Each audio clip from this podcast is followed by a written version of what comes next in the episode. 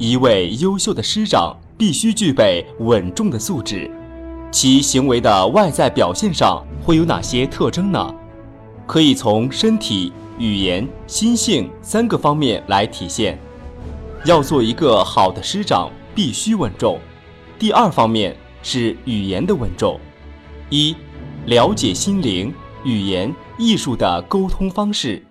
语言是人与人沟通的重要纽带。我们也许因为它而遭受冷落，因为它而受人排挤，因为它而备受关爱，因为它而为人尊崇。语言总是在不经意间影响着我们人生当中的兴衰成败。语言有两种层面：机械的语言和心灵的语言。机械的语言如同梦呓一般，没有任何实质性意义，也不会给自己和他人带来心灵上的印象或体验。我们或许都有这样的体验：每天在各种情境下说了许多话，但回想时却不知道说了些什么，连一句都想不起来。这就是机械的语言，心灵的语言。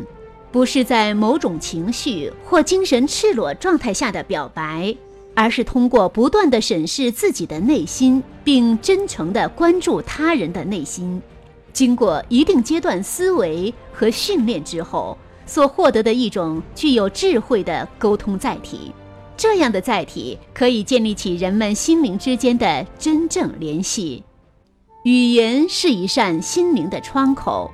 它可以让人们互相了解，语言是一面明亮的镜子，它可以照见人的内心世界。语言艺术的最高境界是，语言、心灵和智慧的高度统一。在沟通过程中，通过语言有效地把握自己和对方的心灵。只有真正达到这样的境界，才能在与他人的相处中做到无往不利。获得这样的心灵智慧，就可以成就许多梦想。语言是由心而说，在说话之前就应先看看自心，并且多了解别人的心意。既自利亦利他的话，但说无妨；对自他都不利的话，就应该咽到肚子里。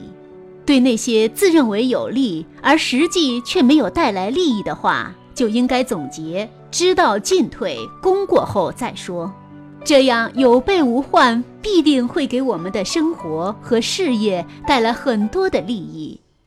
二，语言稳重有什么好处？话谁都会说，但不同人说出来的话差别却非常大。有些人的语言唠唠叨叨，让人觉得厌烦；有些人的语言妙趣横生，可回味起来却没有多大意义。有些人的语言句句在理，听起来非常顺耳，不仅不虚狂，话语里还蕴藏着很深奥的哲理。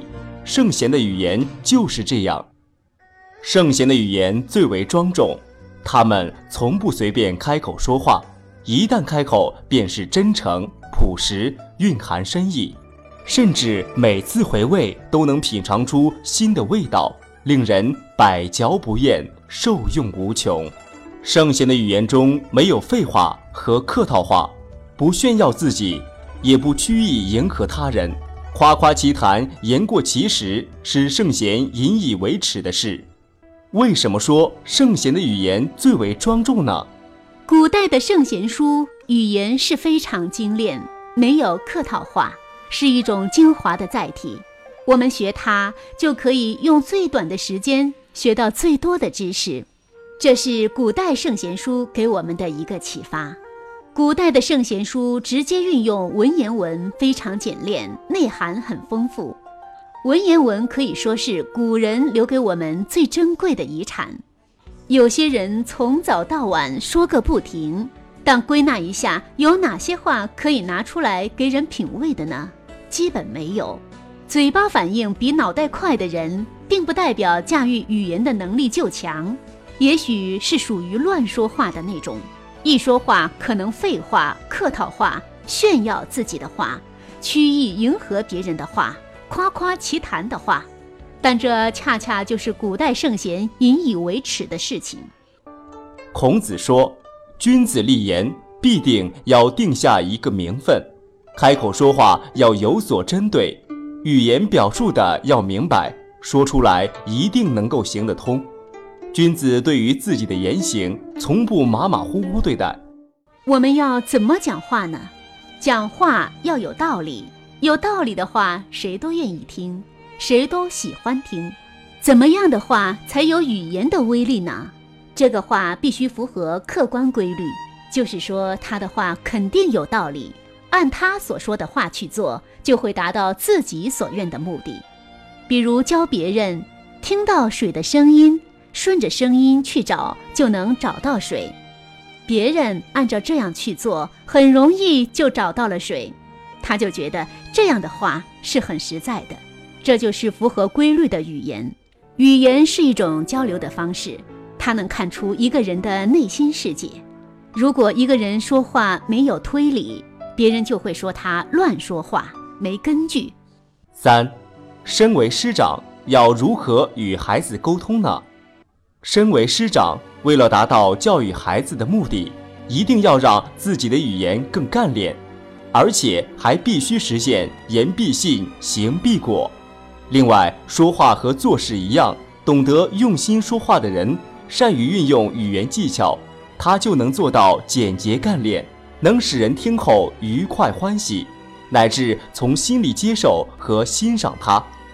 相反，不懂得用心说话的人，不善于运用语言技巧，说话时由于冗长累赘，令人茫然。必定招致他人的不接受和厌烦。语言要不就让听的人愉快欢喜，要不就让人体会到所要表达的信息，尽量做到简洁干练。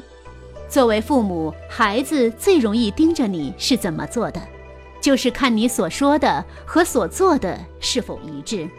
所以，聪明的父母和老师非常在意自己说了什么。非常注重自己语言和行动的结合，做到言必信，行必果。父母跟孩子讲话，不要认为孩子是自己的产品，爱怎么说就怎么说。孩子是非常独立的一个生命，他有他独立的思想、独立的人格，还有独立的思维方式，他不属于谁的。父母讲很多话，孩子都不爱听，不接受。产生厌烦，应该反省自己。如果你讲的话非常有道理，那谁都愿意听你讲话；如果你讲的话完全没道理，那谁都不愿意听。